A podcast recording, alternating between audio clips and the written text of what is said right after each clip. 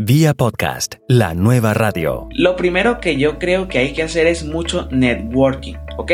Si tú quieres que tu podcast sea conocido y tú también seas conocido, lo que tienes que hacer es darte a conocer y decirles a las otras personas que hacen podcast y que tú escuchas sus podcasts, decirles, oye, yo escucho tu podcast, me parece genial. Y poco a poco, a través de ese medio, te vas a ir adentrando y ellos van a decir, bueno, este muchacho siempre tiene feedback con nosotros. ¿Qué hace él? Y van a descubrir que tú tienes un podcast y en la medida de lo posible también lo van a ir recomendando. Keiner Chara comenzó en enero de 2017 un podcast titulado Emprendiendo en Marketing. En poco tiempo se colocó como uno de los favoritos en varios países de Iberoamérica. ¿Cuáles fueron las prácticas que le dieron el éxito? ¿Qué estrategias implementó para aumentar su audiencia? Keiner es un experto en marketing digital con WordPress y aquí desnuda su estrategia. Hola, ¿qué tal? Aquí Melvin Rivera Velázquez este es un programa para ayudarte a crear un contenido sonoro de calidad. Así podrás conectarte, desarrollar tu comunidad, establecer confianza y lograr tus objetivos de marketing. Si deseas más información sobre el podcasting, te invito a hacerte miembro del grupo en Facebook Solo Podcasting. Allí hay más de 600 miembros y muchos de ellos dialogan todos los días sobre las noticias y tendencias del podcasting. También puedes visitar Vía Podcast FM, donde encontrarás el más amplio y actualizado depósito de recursos sobre el podcasting en español. Vía Podcast. Vía podcast. Vía Podcast es la nueva radio. Vamos a continuar el tema iniciado hace dos episodios atrás, donde comenzamos a explorar con podcasters exitosos cómo ellos han logrado aumentar su audiencia. Una de las preguntas más comunes es cómo puedo lograr que encuentren mi podcast en iTunes y en Google Play, aquellos que le dan importancia a Google Play. Para muchos podcasters, el título es muy importante. Según ellos, el algoritmo de ranking de iTunes para podcast pone un gran énfasis en la tendencia del podcast, además de factores como el número total de suscriptores y el número total de revisiones. Hay otros que dicen que no, que, que iTunes no toma mucho en consideración estas cosas. No se sabe el secreto de cómo iTunes decide quiénes están en las listas de los preferidos. Pero lo que sí sabemos es que el título es importante para que sea indexado tanto en iTunes como en Google. Esto significa que el título de su podcast debe ser convincente e interesante. Hay que evitar títulos larguísimos que no explican nada, que no están en un lenguaje claro y dice de lo que trata el episodio. Es importante incluir las palabras clave más importantes en el título de su podcast. Por otro lado, tampoco es útil un título rico en palabras clave, pero largo, sin sentido y que no es memorable.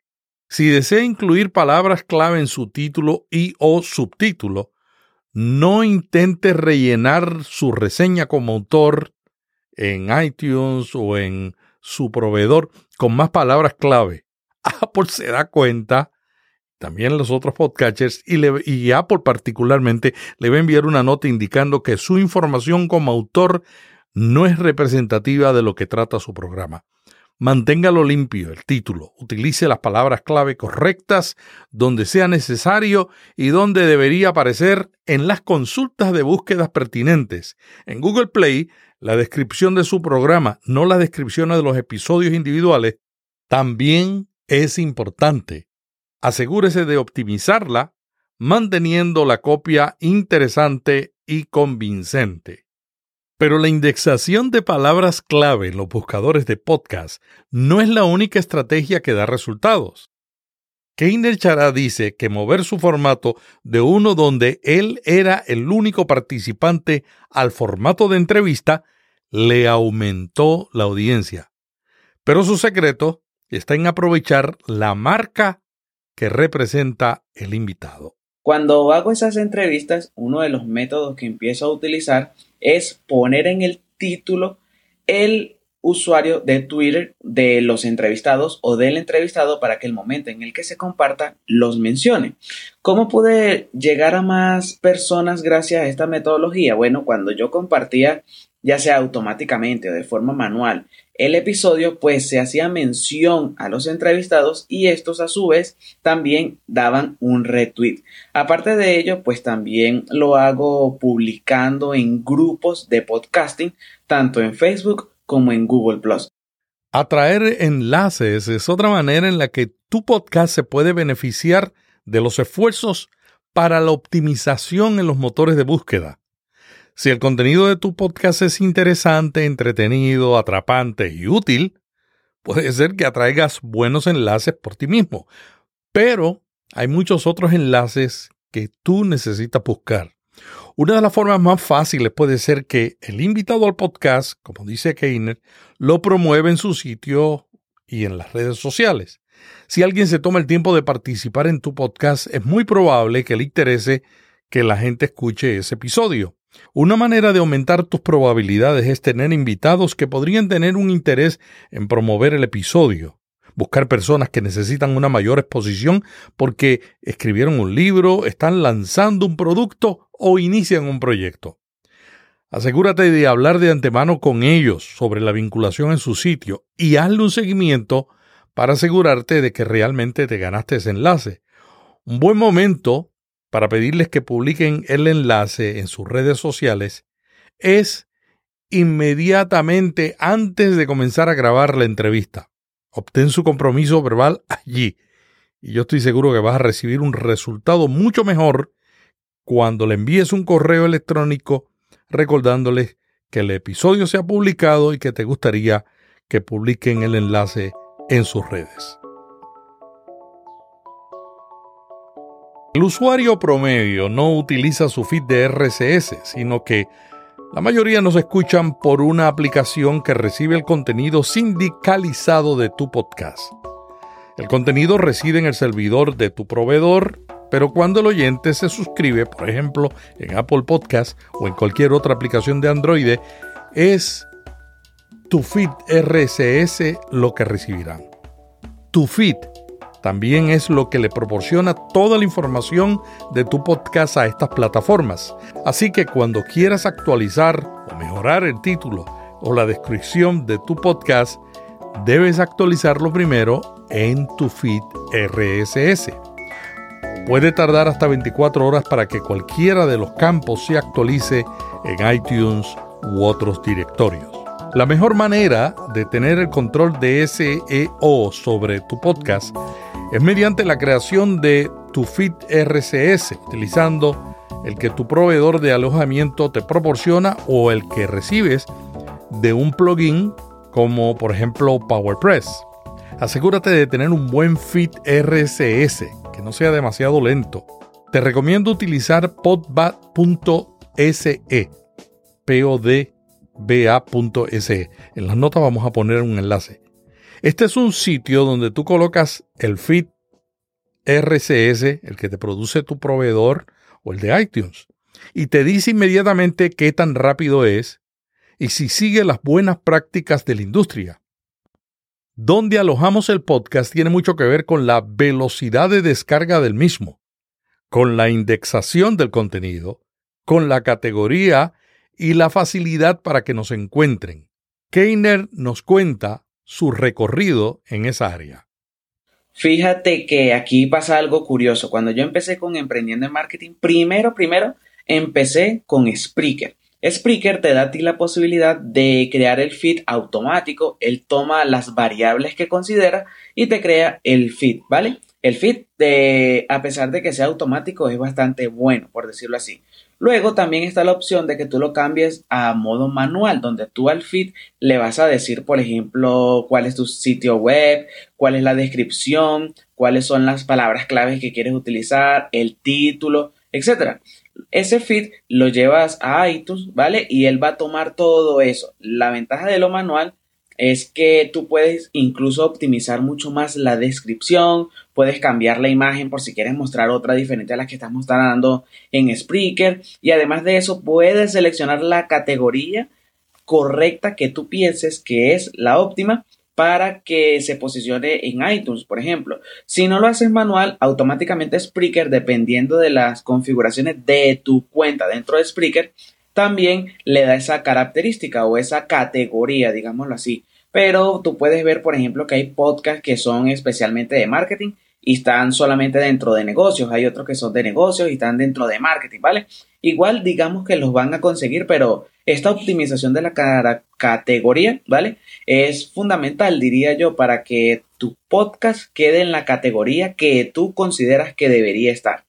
Luego de esto, yo pasé mi podcast a iVoox. Lo pasé literalmente porque en Spreaker, como yo publicaba en un principio tres episodios semanales, la cuenta de pago que yo tenía pues ya se me había llenado y me tocaba seguir a la siguiente cuenta, valga la redundancia, y ya el precio se me salía de las manos. El podcast pues no genera ingresos directos, digámoslo así, para yo pagar en Spreaker un alto precio.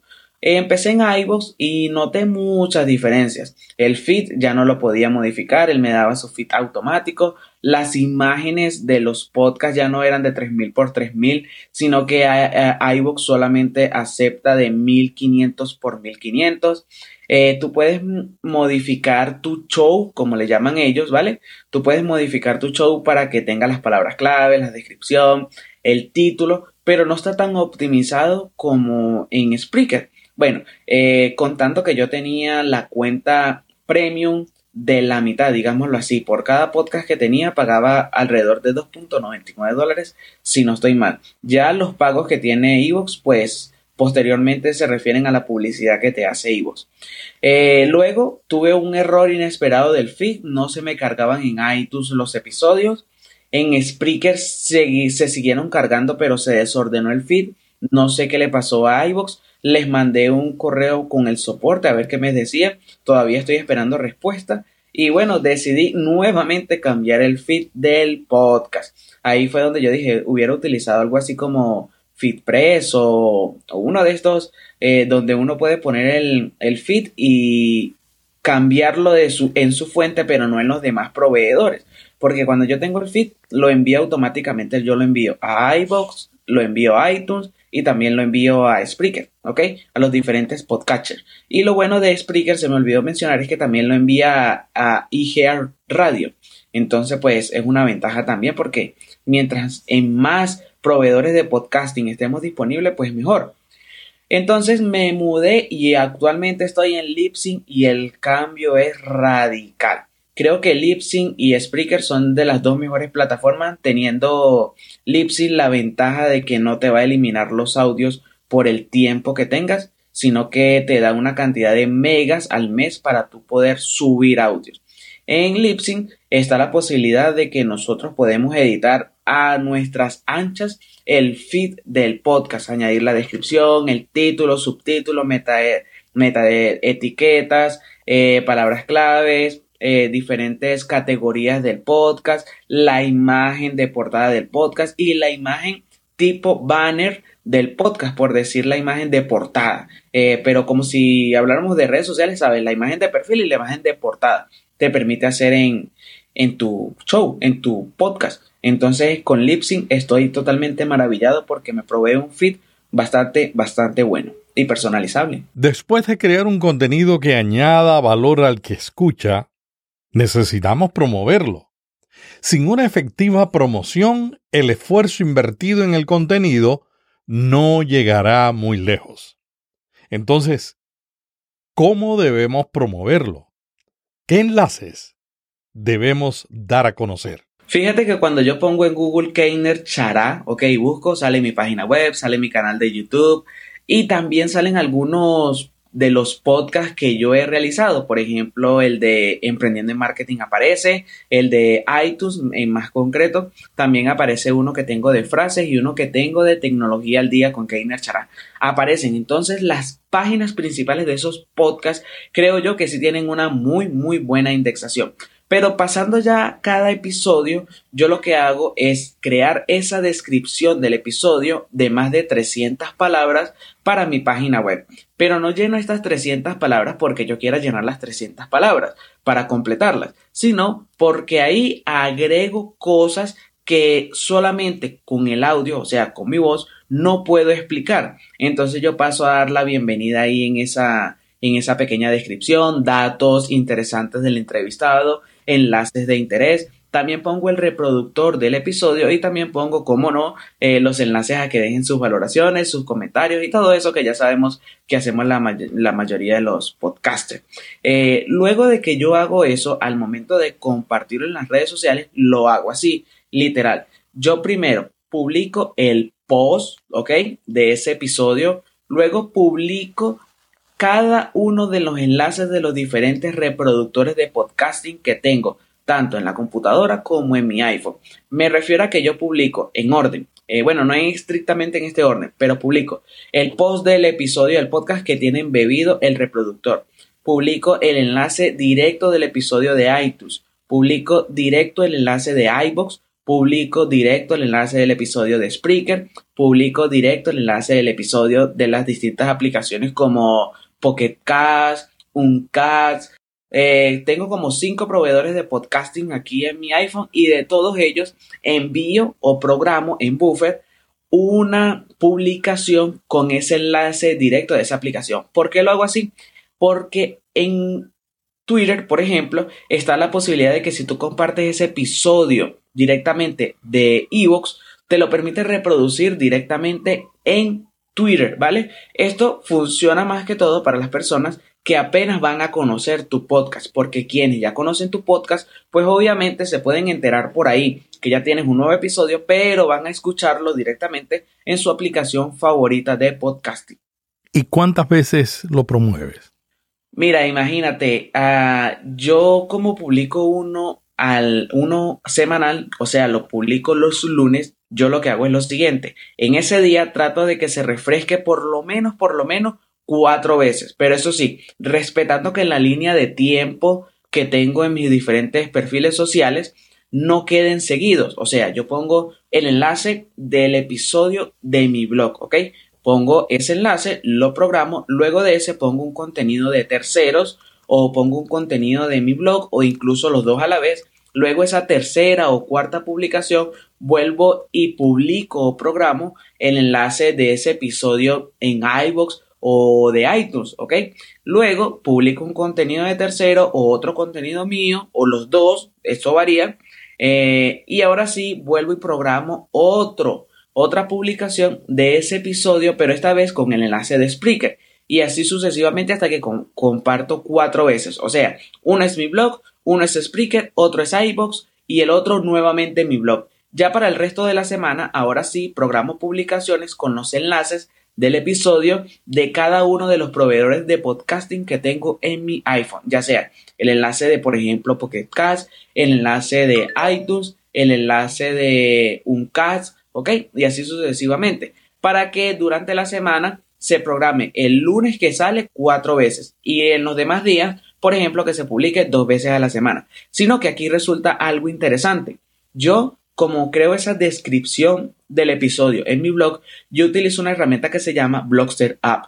Y esta herramienta, cuando ve que yo publico algo nuevo en mi blog, crea un plan de promoción con diferentes títulos. O sea, que ese mismo episodio que tengo en mi blog lo comparto eh, con diferentes titulares, hasta cinco titulares, varias veces en, dentro de los próximos 15 días. Ok, eso es un plan de publicación que tiene, pero solo con el episodio que está embebido dentro de mi blog, con la URL de mi blog. Esto es muy interesante y esta herramienta es súper potente por esto. En estos tres episodios de Vía Podcast hemos tratado el tema cómo aumentar la audiencia de tu podcast y hemos visto la importancia de promoverlo en las redes sociales donde está su audiencia. No en cualquier red social, sino en aquellas donde están los oyentes que tú buscas. Sin embargo, después de darle la atención a producir un contenido espectacular, A lo mejor usted no tendrá tiempo para promoverlo en las redes sociales.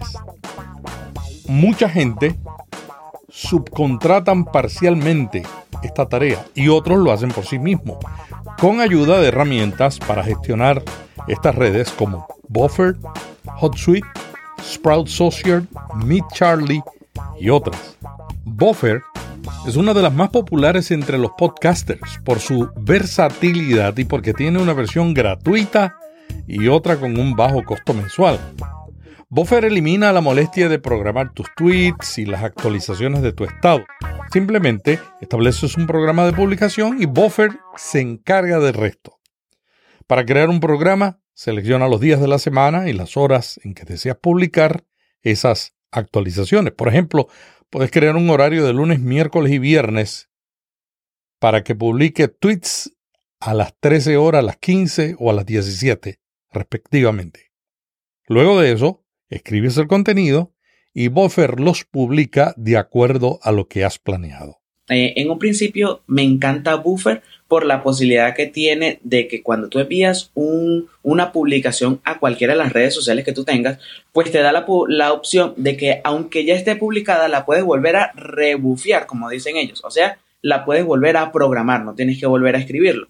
Además, te permite a ti, dependiendo del día, establecer y dependiendo de las redes sociales, establecer un plan de publicación, a qué horas quieres que se envíe esa publicación. Por ejemplo, en el plan de gratuito tiene para que tú publiques en cada una de las redes sociales hasta 10 mensajes. Entonces, esos 10 mensajes yo trato que 60% alrededor sean contenidos de tercero y 40% sea mi contenido. Buffer también te facilita la tarea de compartir artículos y videos interesantes con tu audiencia. Comienzas utilizando la extensión del navegador de Buffer buscas un artículo, noticia o un video de YouTube que le gustaría a tu audiencia. Lo puedes compartir en el acto o programarlo para más tarde sin salir de la pestaña. O bien puedes descubrir nuevo contenido para compartir directamente desde la aplicación usando su lector RSS en la bandeja de entrada. Es decir, que tú estás buscando en Buffer contenido y desde allí puedes leerlo y compartirlo a tu comunidad. Hay mucho contenido por ahí afuera que también importa o da valor y yo no quiero cansar a mis usuarios solamente con mis contenidos, mis contenidos, mis contenidos y metérselos en los ojos.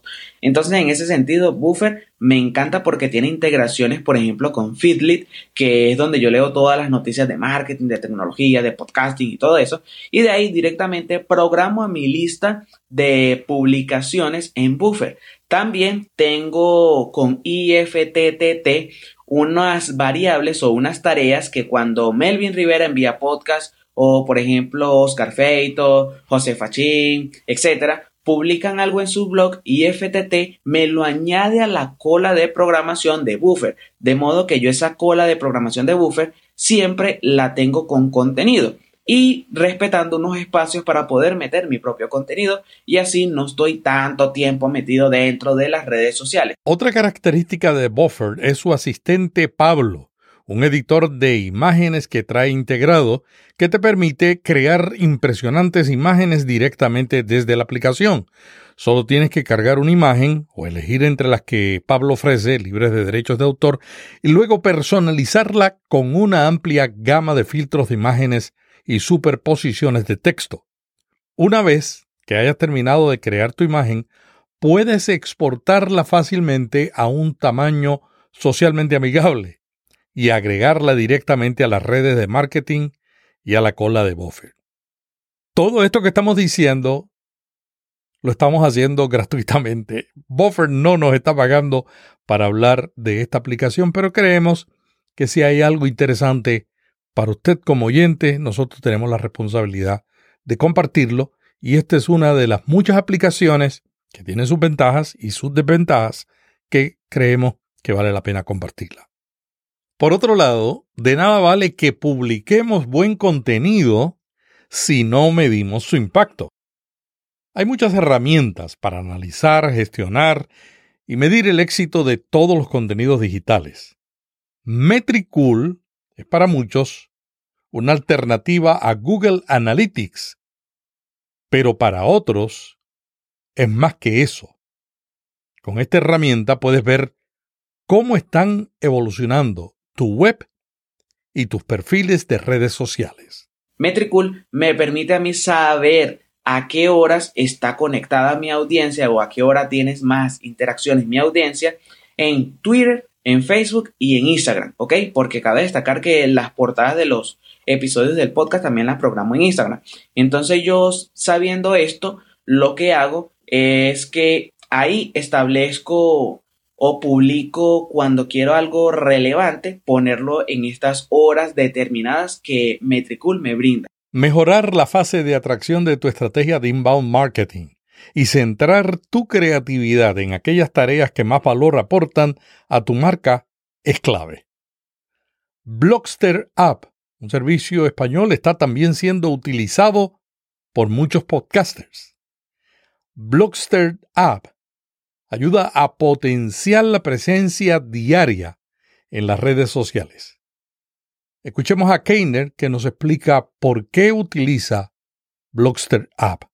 Porque siempre estaba refrescando los contenidos de mi blog con unos parámetros de publicación que yo le he dado y con hasta cinco titulares. Por ejemplo, empieza con el titular 1, recorre los 100 posts que yo tengo en mi blog. Luego, cuando va a empezar nuevamente, empieza con el titular número 2 y así sucesivamente. Entonces, como el titular cambia, la gente pues no se va a cansar y no va a notar tanto que es un contenido de publicación automática. Y por último, también te iba a mencionar que para la cuenta de YouTube, porque yo en algún momento también publicaba los episodios en YouTube, ya no lo hago, pero hay una herramienta muy interesante que se llama Epoxy, que te permite a ti también establecer esas horas de publicación, pero con más optimización para el contenido que tienes en YouTube. Esto para quien nos escucha y publique su podcast en YouTube, pues le va a funcionar muy bien porque esta herramienta es genial. Te permite crear incluso pequeños videos de esos episodios que tú vas a hacer para que se compartan de forma automática en las redes sociales. Las opiniones sobre publicar el contenido de un podcast, pensado solo como audio, en YouTube, están divididas. YouTube es el segundo buscador en la web después de Google, sirviendo a más de mil millones de usuarios. Algunos piensan que es contraproducente poner allí un audio del podcast con una imagen fija durante media hora o lo que dure el contenido. Otros dicen que lo hacen por razón de que Google indexa su hijo preferido, YouTube. Y así, más gente puede encontrar nuestro podcast. Sin embargo, si al encontrarnos en YouTube con un podcast de audio aburrido, porque lo único que tiene es una imagen, la primera experiencia con ese podcast no es la mejor. Inclusive podría ser contraproducente. Sigamos explorando formas de ayudar al oyente potencial para que descubra nuestro podcast. Yo estoy de acuerdo siempre en experimentar. Nunca quedarnos con que no se puede, con que no funciona. El blog o la página web del podcast es una de las cosas que debemos atender. Este debe ser amistoso con Google y estar optimizado para que éste encuentre y muestre fácilmente tu contenido. ¿Cuáles son los errores más comunes de los sitios web que impide que Google los indexe y sean descubiertos? Mira, el error más común y va a sonar así extraño que yo me he encontrado al revisar sitios web de este estilo de podcasting y no de podcasting es que cuando crean el blog se les olvida desmarcar la opción de que Google no indexe mi sitio. Eso hay que desmarcarlo, sí o sí, pues para que Google empiece a indexar tu sitio. Adicionalmente a esto, eh, cuando nosotros creamos el blog para nuestro podcast debemos darle un título y una descripción. Ese título pues debe llevar el nombre del podcast que comúnmente ese nombre del podcast también tiene la palabra clave que nosotros queremos posicionar. En mi caso el podcast se llama Emprendiendo en Marketing, pero como va afiliado a mi marca, yo lo que hice fue vincularlo con mi blog con mi web keinerchala.com, ¿ok? Pero ¿qué pasa? Dice, emprendiendo en marketing con Keiner Chala. Claro, que aquí hay un inconveniente, digámoslo así. Cuando Google va a, revisar el SEO de ese sitio, te dice, oye, tu palabra clave es Keiner Chala, pero está lo último. Pero yo aquí he sacrificado un poco, digámoslo así, eh, esta optimización por la lógica. por la lógica del usuario, que al fin y al cabo nosotros tenemos o nos debemos a los usuarios. Y en ese sentido, yo soy uno de los que piensa que a veces tenemos que sacrificar un poco el SEO para que el usuario no sepa que le estamos escribiendo a una máquina, sino que le estamos escribiendo a él. Adicionalmente a eso, hay que tener sí o sí una descripción. Cuando nosotros creamos la página web con WordPress, está la posibilidad de que él nos indexe las últimas entradas como página principal o también nosotros podemos establecer otra, otra página principal eh, creada desde la sección de páginas, valga la redundancia, de WordPress. Si lo haces así, instalas el plugin de Yoa SEO y a esa página le vas a dar un nombre y le vas a otorgar una descripción. Y en esa descripción debes explicar qué es un podcast y cómo se llama ese podcast, incluso la frecuencia de publicación que tendrá para que la persona de una vez entre en Google, busque eh, o realice la búsqueda y aparezca el título y la descripción pueda obtener los detalles más exactos de tu podcast, ¿ok? Y así incites a que abran esa, ese enlace o que abran tu web del podcast. Cuando vas a publicar cada uno de los episodios del podcast, es interesante que hagas una descripción de más de 300 palabras. No te voy a decir que la hagas de 1000, 2000, 3000 palabras, porque aunque esto te ayude a ti a tener un rango amplio de palabras clave, tampoco te va a decir que vas a aparecer en las primeras posiciones. Lo que determina sí o sí que aparezcan en las primeras posiciones es el contenido de valor que tú le estés otorgando al usuario. Yo, por ejemplo, tengo artículos que son como de 400 palabras y están posicionados en la primera en la primera posición, valga la redundancia, de, de, Google. Entonces es algo que te dice a ti, oye, no hay necesidad de hacer post de 5.000 palabras, pero claro, todo también depende de los gustos, porque si tú vas a definir algo en un episodio y te echaste una hora haciendo esa definición, pues si la persona busca en Google esa definición, imagínate, ¿qué es podcast? Yo creo que la definición de podcast se puede hacer en tres líneas o en dos líneas. No puedes decir que es podcast y echarte una carreta de dos mil palabras. Claro, lo puedes hacer, pero entonces tú podrías poner qué es el podcast y cómo podría ayudarnos a mejorar nuestra marca personal. Ahí ya es diferente el contenido que tú estás dando. Adicionalmente a eso, para que nuestro site esté optimizado, nosotros tenemos que estar constantemente actualizándolo, haciendo unas limpiezas, teniendo los plugins necesarios, ¿ok?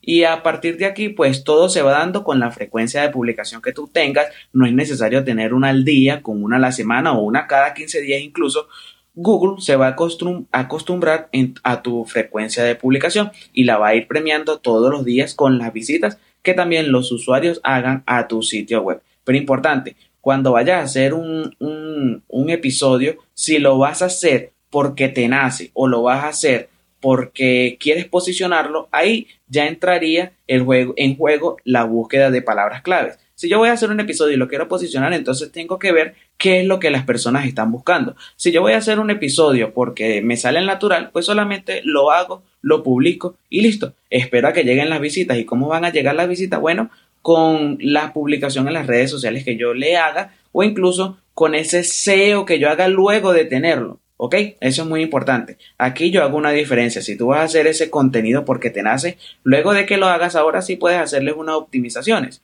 de SEO. Pero si tú quieres que ese contenido se posicione, antes de hacerlo, tienes que hacer un estudio de palabras clave. Los profesionales del SEO siempre están tratando de atraer más enlaces de confianza a un sitio web.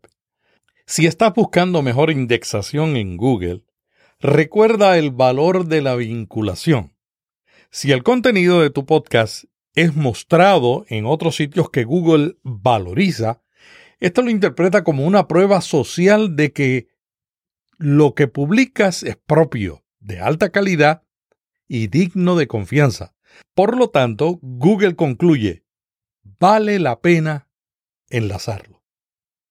Otra manera fácil de aumentar tu alcance es ampliando el contenido de las notas en tu sitio web y exponerlo a los motores de búsqueda. Por ejemplo, la National Public Radio incluye una transcripción bien hecha, editada, de las entrevistas en sus podcasts. Algunos podcasters tratan de hacer eso, ponen su audio en YouTube para tener una transcripción gratuita del contenido del podcast y luego la publican sin editar. Esto no es una buena práctica, porque la transcripción generada automáticamente en YouTube está llena de errores. Pero no solamente son errores de automatización, es que también no hablamos como escribimos. Tener una buena transcripción no solo es bueno para el SEO del sitio, sino también para los que no son hablantes nativos del castellano, porque pueden traducir y leer tu contenido online. La transcripción es un contenido rico y atractivo para Google. En Vía Podcast estamos implementando la ampliación de las notas. Acabo de transcribir un audio a texto de una hora por un costo de 5 dólares usando los servicios de fiverr.com. Sin embargo, hay otros servicios online muy profesionales que también puedes utilizar. Mi consejo es no entierres la transcripción añadiéndola como un archivo descargable, sino que promuévela y preséntala adecuadamente. Así los usuarios se sentirán más inclinados a interactuar con este contenido. Otra recomendación es reciclar contenido existente y transformarlo en otra pieza. Eso estoy haciendo desde hace meses en vía podcast, donde hemos convertido en artículos más de 30 episodios de vía podcast. Gracias al comunicador social Dan Mina de Colombia. También puedes tomar el contenido de tu podcast y convertirlo en infografías, presentaciones de diapositivas y videos. De esta manera, logras un mejor SEO y los oyentes nuevos se benefician leyendo un contenido reciclado que ellos no estaban presentes cuando se publicó. Con un poco de esfuerzo, el SEO y la promoción en las redes sociales pueden trabajar juntos para ayudarte a aumentar tu audiencia. Cerramos este programa pidiéndole a Keiner que nos dé una última recomendación. Pero lo principal, lo principal es hacer contenido de calidad. Cuando yo te digo contenido de calidad, si tú hablas de cosas que te pasan en tu día a día, eso puede ser contenido de calidad para quien le guste. Aquí no hay contenido malo ni contenido bueno, sino si vas a hacer un contenido, hazlo bien. Muchas gracias a Keiner Chará de keinerchará.com experto en marketing digital con WordPress y productor del podcast Emprendiendo en Marketing en WordPress. Vía Podcast es un programa para ayudarte a crear un contenido sonoro de calidad. Así podrás conectarte, desarrollar tu comunidad, establecer confianza y lograr tus objetivos. Si deseas más información sobre el podcasting, te invito a hacerte miembro del grupo en Facebook Solo Podcasting. Allí hay más de 600 miembros Muchos de ellos dialogan diariamente sobre las noticias y tendencias del podcasting. También puedes visitar viapodcast.fm donde encontrarás el más amplio y actualizado depósito de recursos sobre el podcasting en español. Hasta la semana que viene y así terminamos esta serie de tres episodios sobre cómo aumentar la audiencia de este podcast. Se despide Melvin Rivera Velázquez. Vía Podcast. Vía Podcast. Vía Podcast es la nueva radio.